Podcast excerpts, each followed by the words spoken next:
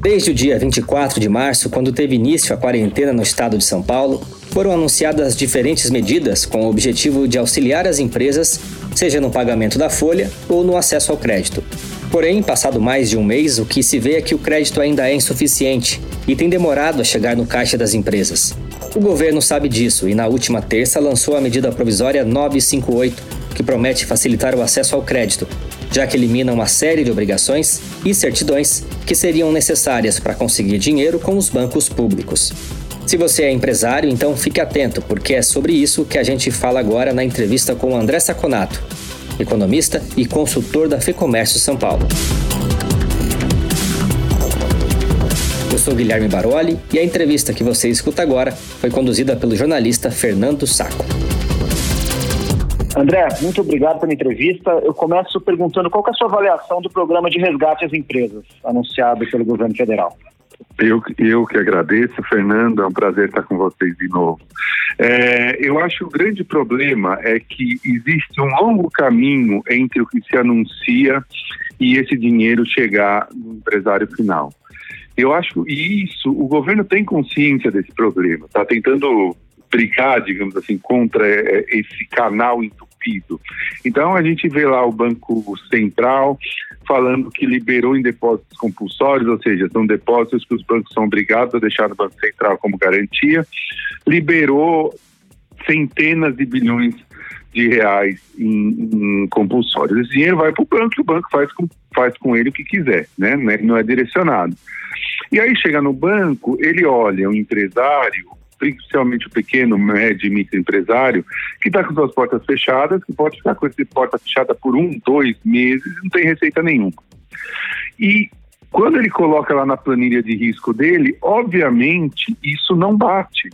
Ou o banco tem que jogar o juro lá para cima para compensar a perda potencial, ou por outro lado, o que acontece é que o banco não, oferece, não oferece efetivamente essa linha.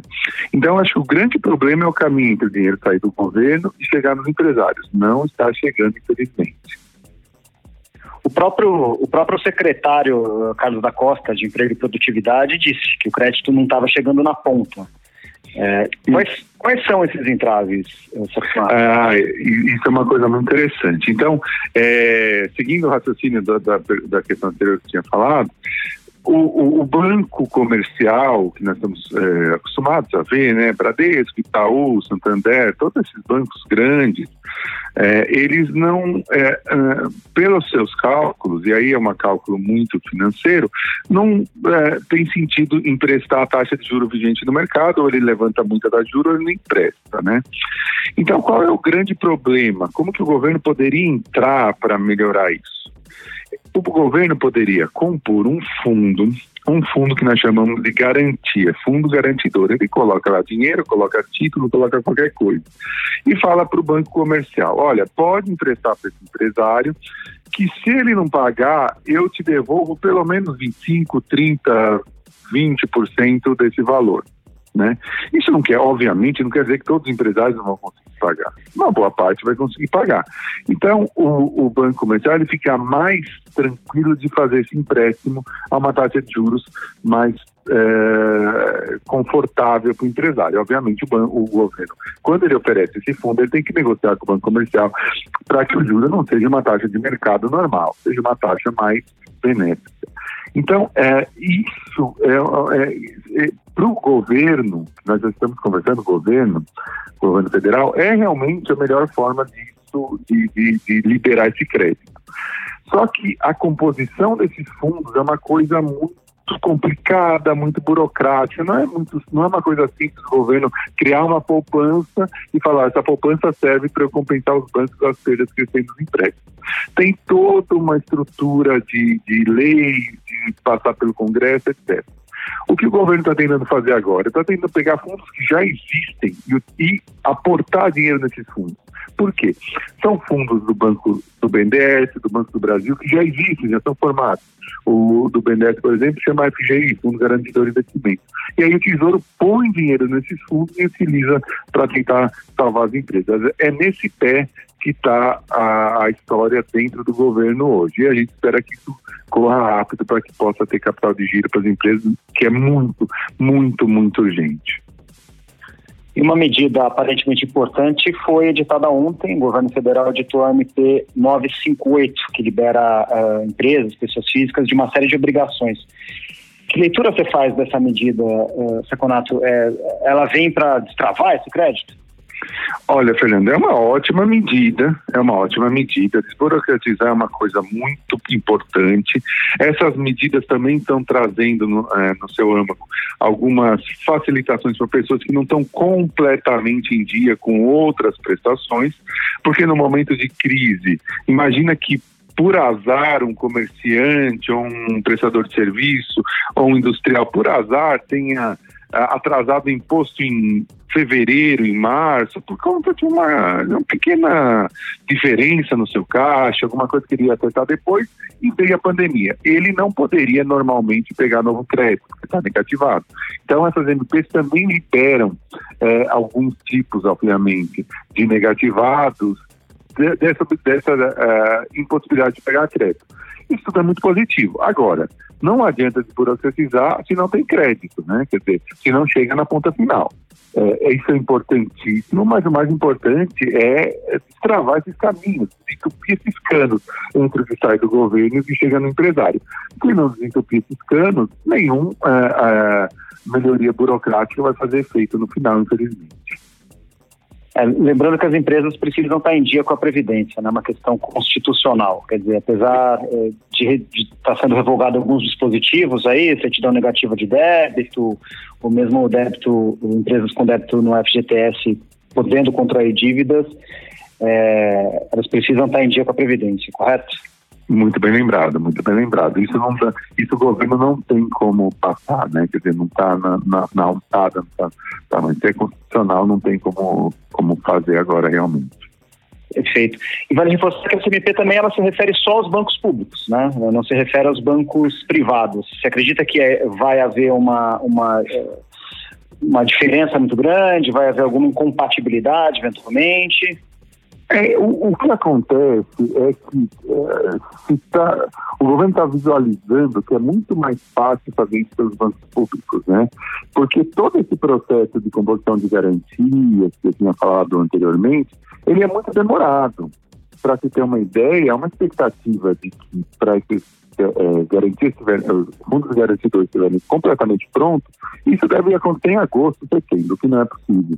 Então o governo está vendo nos bancos públicos uma, uma possibilidade de tentar fazer isso mais rapidamente. Ele só tem que tomar cuidado que isso não pode ferir a saúde financeira dos bancos públicos. Também não adianta nada é, dar muito crédito agora, salvar as empresas, depois quebrar dois ou três grandes bancos, que aí você joga o país numa recessão maior ainda, ou numa possibilidade de uma recessão maior ainda. Tem que tomar cuidado. Mas ele veio a possibilidade por dois motivos. Pela capilaridade dos bancos públicos e pela facilidade que o governo tem de fazer acordos ou é, é, tratar direto com esses bancos. Mas eu acredito que a ideia é expandir para os bancos privados é, brevemente. E aí, entrando numa, numa questão política, por se tratar de uma MP, ela precisa ser aprovada pela Câmara e pelo Senado em 120 dias, senão ela perde a validade. Aí fazendo uma leitura política também, André, como que você vê? Você acha que existe uma insegurança em relação à tomada desse crédito por conta de estar sendo editado via medida provisória? E eu acho que uma declaração de ontem do presidente da Câmara, Rodrigo Maia, meio que diminuiu muito as tensões sobre essa possibilidade de, de algumas MPs importantes não, não, não passarem pelo Congresso. Ele disse é, contextualmente o que é importante agora é o coronavírus e não processos paralelos, quando a, o repórter estava se referindo a impeachment. Então, eu acho que ele vai continuar dando prioridade a esse tipo de, de, de, de medidas, que são medidas que são necessárias no curto prazo. Então, eu acho que diminuiu muito a tensão em relação a, a, a essa possibilidade. Uh, havendo uma pequena negociação, ou apenas mostrando para o Congresso que essa é uma medida essencial para a saída da crise, eu acho que nós não teremos problemas de 120 dias, não. Ok, e do ponto de vista prático, para a gente finalizar aqui a conversa, um empresário que quiser tomar esse crédito, ele pode ir na Caixa Econômica Federal ou alguma instituição vinculada da NDS, ele consegue amanhã pegar esse crédito? Seria possível? Então, o único crédito que que está completamente disponível é o crédito para folha de pagamento que esse já veio lá para trás. Então, o empresário pode pegar um crédito até dois salários mínimos por empregado por dois meses, com a garantia que ele não vai demitir o empregado nos próximos dois meses. Esse crédito o empresário já pode buscar na Caixa Econômica Federal. Os créditos relativos a capital de giro, que é uma, que é uma diferença, né? O, folha de pagamento é uma parte do capital de giro, mas não todo o capital de giro. Tem aluguel, tem custos fixos que ele tem que pagar. Esses ainda não estão disponíveis. Eu acho interessante a gente orientar o nosso associado, as pessoas que estão nos ouvindo, a manterem contato muito constante, principalmente com a Caixa Econômica Federal e Banco do Brasil. E um segundo, um segundo caminho que eu acho bem interessante. Ah, o Estado de São Paulo, via Banco do Povo e Desenvolve São Paulo, oferece crédito para pequenas e microempresas com taxa de juros subsidiada muito baixa. Então, ele pode buscar ali no Google Banco do Povo São Paulo ou Desenvolve São Paulo e buscar as linhas de crédito que sejam mais compatíveis com o tamanho dele. Eu acho que também é bem interessante. Então, são essas duas uh, diretrizes. É, é, manter contato com o Banco do Brasil, Caixa e mesmo com os bancos comerciais, constante com o gerente, alguém que faça essa intermediação, e buscar esses dois outros bancos que são é, do Estado de São Paulo, Banco do Povo e Desenvolve São Paulo. Tá ótimo, Saconato. Obrigado mais uma vez, então, e até uma próxima oportunidade. Imagina, doutor, estamos à disposição quando precisar. Esse foi o podcast da FEComércio São Paulo. Para ter acesso a mais informações sobre linhas de crédito e o andamento das medidas provisórias editadas pelo governo, é só acessar lab.fecomércio.com.br. O link está aqui na descrição. Conheça também as vantagens de ser um associado da federação. Obrigado pela companhia e eu volto em breve com mais uma entrevista para você.